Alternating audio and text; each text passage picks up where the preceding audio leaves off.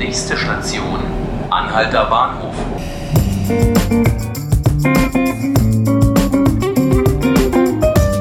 Hallo, herzlich willkommen zu 5 Minuten Berlin, dem Tagesspiegel-Podcast. Ich bin Laura Hofmann. Vor uns liegt ein langes Pfingstwochenende und das bei erwarteten Höchsttemperaturen zwischen 24 und 28 Grad in Berlin und viel Sonne. Traditionell findet an Pfingsten in Berlin der Karneval der Kulturen statt. Dann wird Kreuzberg noch bunter, noch lauter, noch multikultureller, noch Caipirinha beseelter. Von Freitag 16 Uhr bis Montag 19 Uhr geht das Programm, das sich vor allem im Global Village rund um den Blücherplatz abspielt. Mit Musik, Streetfood und einem Ökobereich, in dem sich Berlins Umweltschutzvereine vorstellen. Höhepunkt ist aber natürlich der bunte Straßenumzug, der am Sonntag um 12.30 Uhr an der Ecke Yorkstraße, Großbärenstraße startet und mit vielen Stops gegen 21 Uhr am Hermannplatz endet. Für Familien gibt es am Samstag den Kinderkostümumzug.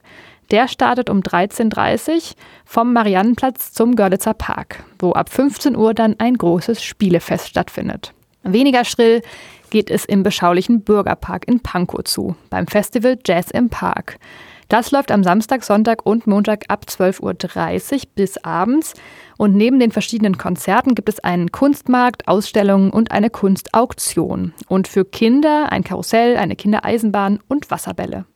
Ja, und wer mexikanisches Essen liebt oder es vielleicht einfach mal ausprobieren möchte, der ist am Samstag von 12 bis 21 Uhr im Birgit und Bier am Schleusenufer 3 richtig. Da gibt es das Taco Street Kitchen Festival äh, wie der Name schon sagt, werden Tacos angeboten, aber auch, jetzt kommt eine lange Liste, Empanadas, Burritos, Pisco, Ceviche, Guacamole, Quesadillas, Tequila, Nachos, Mole Poblano, Tajadas und Margaritas. Was das alles ist, finden Sie es doch einfach selbst heraus. Ja, und nach Pfingsten ist vor den Sommerferien und nach den Sommerferien beginnt dann wieder ein neues Schuljahr. Wie es dann voraussichtlich um den Lehrermangel in Berlin bestellt ist, darüber spreche ich jetzt mit meiner Kollegin Silvia Vogt. Ja, in rund zwei Wochen beginnen in Berlin die Sommerferien. Im August geht dann das neue Schuljahr los. Meine Kollegin Silvia Vogt hat sich mit der Situation an den Berliner Schulen beschäftigt, genauer gesagt mit dem Lehrermangel. Hallo Silvia. Hallo Laura. Erste Frage, ganz wichtig, wird alle Eltern interessieren.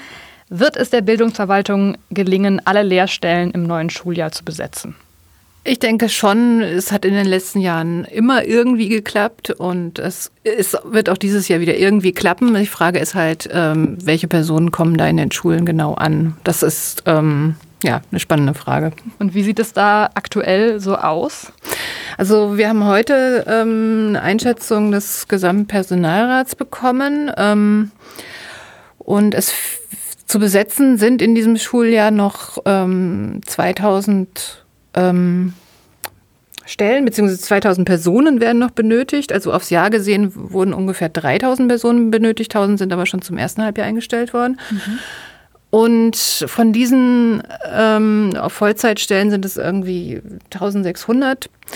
Und da fehlen, es fehlen noch ungefähr 500 bis 600 Vollzeitkräfte im Moment. Mhm. Und wie wird diese Lücke jetzt voraussichtlich gestopft werden? Die Vermutung ist, dass es wieder viele Quereinsteiger geben wird und viele äh, sogenannte Lovels. Das sind die Lehrer ohne volle Lehrbefähigung. Mhm, ja, das ist auch so eine neue Abkürzung, die man jetzt immer mal wieder liest. Okay. Ja, der, der Unterschied zu den Quereinsteigern ist, also die Quereinsteiger, die haben ja ein Fach der Berliner Schule studiert, aber eben nicht unbedingt auf Lehramt. Okay. Genau. Und die machen dann ähm, berufsbegleitend ein Referendariat. Und die Lovels, die Lehrer ohne voll, volle Lehrbefähigung, ja, da gibt es eine ganz große Bandbreite, was, was das für Menschen sind die Senatsbildungsverwaltung sagt, die allermeisten hätten einen Hochschulabschluss in einem anderen Fach, vielleicht Elektrotechnik oder irgendwas, äh, Ethnologie oder so. Und ähm, meistens haben die auch schon äh, viele Jahre als Vertretungslehrkräfte gearbeitet oder manche sind auch, haben in Willkommenskassen gearbeitet. Mhm. Ähm, es gibt aber wohl auch einige, die äh, Studienabbrecher dabei sind oder manche, die das Referendariat nicht geschafft haben. Der Personalrat sagte uns heute, es gäbe sogar auch welche, die kein Abitur hätten oder. Äh, okay, das, das klingt ja schon äh, dramatisch ein bisschen. Aber von wie vielen Leuten ohne Abitur reden wir da? Also das müssen, ich denke mal, das sind Einzelfälle. Ähm, Er hat die Zahl, die keine universitäre, äh, keinen Hochschulabschluss haben, auf äh, im hohen zweistelligen Bereich geschätzt. Okay. Und die ohne Abitur noch mal weniger? Ich schätze mal noch weniger. Ich, okay. Das kann ich jetzt nicht genau beziffern. In deinem Text ähm, nennst du auch ein paar Beispiele für Loffels. Ähm, kannst du die noch mal uns hier sagen? Diese, da war, glaube ich, eine Bürokauffrau. Ja, also wir haben, wir haben ein Beispiel gehört. Zum einen ein Gymnastiklehrer, der einen Schulabschluss von der 10. Klasse hat, eine Reisekauffrau, die jetzt Geografie unterrichtet. Ähm, ich denke mal, aber das sind die Einzelfälle.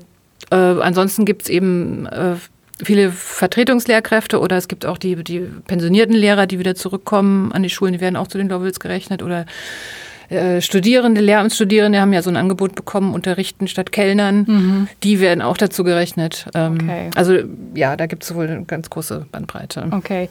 Und was sagen denn der Gesamtpersonalrat und auch Schulleitungen jetzt dazu?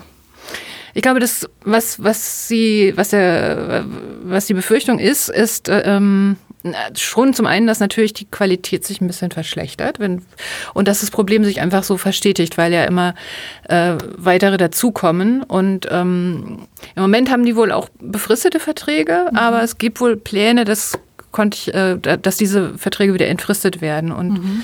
naja, dann sind diese Stellen natürlich auch blockiert. Und falls es dann mal wieder genügend Lehrkräfte gibt, die voll ausgebildet sind, dann könnte es ist natürlich die Befürchtung da, dass dann mhm. keine Stellen mehr da sind. Zumal da jetzt wieder in Berlin es viel mehr Lehramtsstudierende ja, gibt.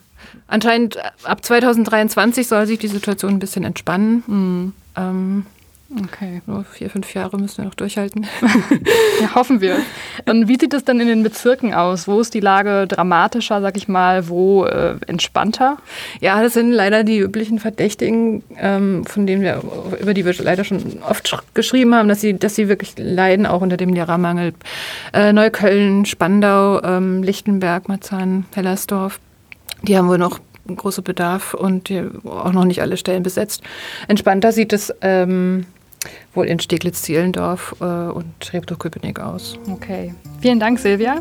Und vielen Dank Ihnen fürs Zuhören.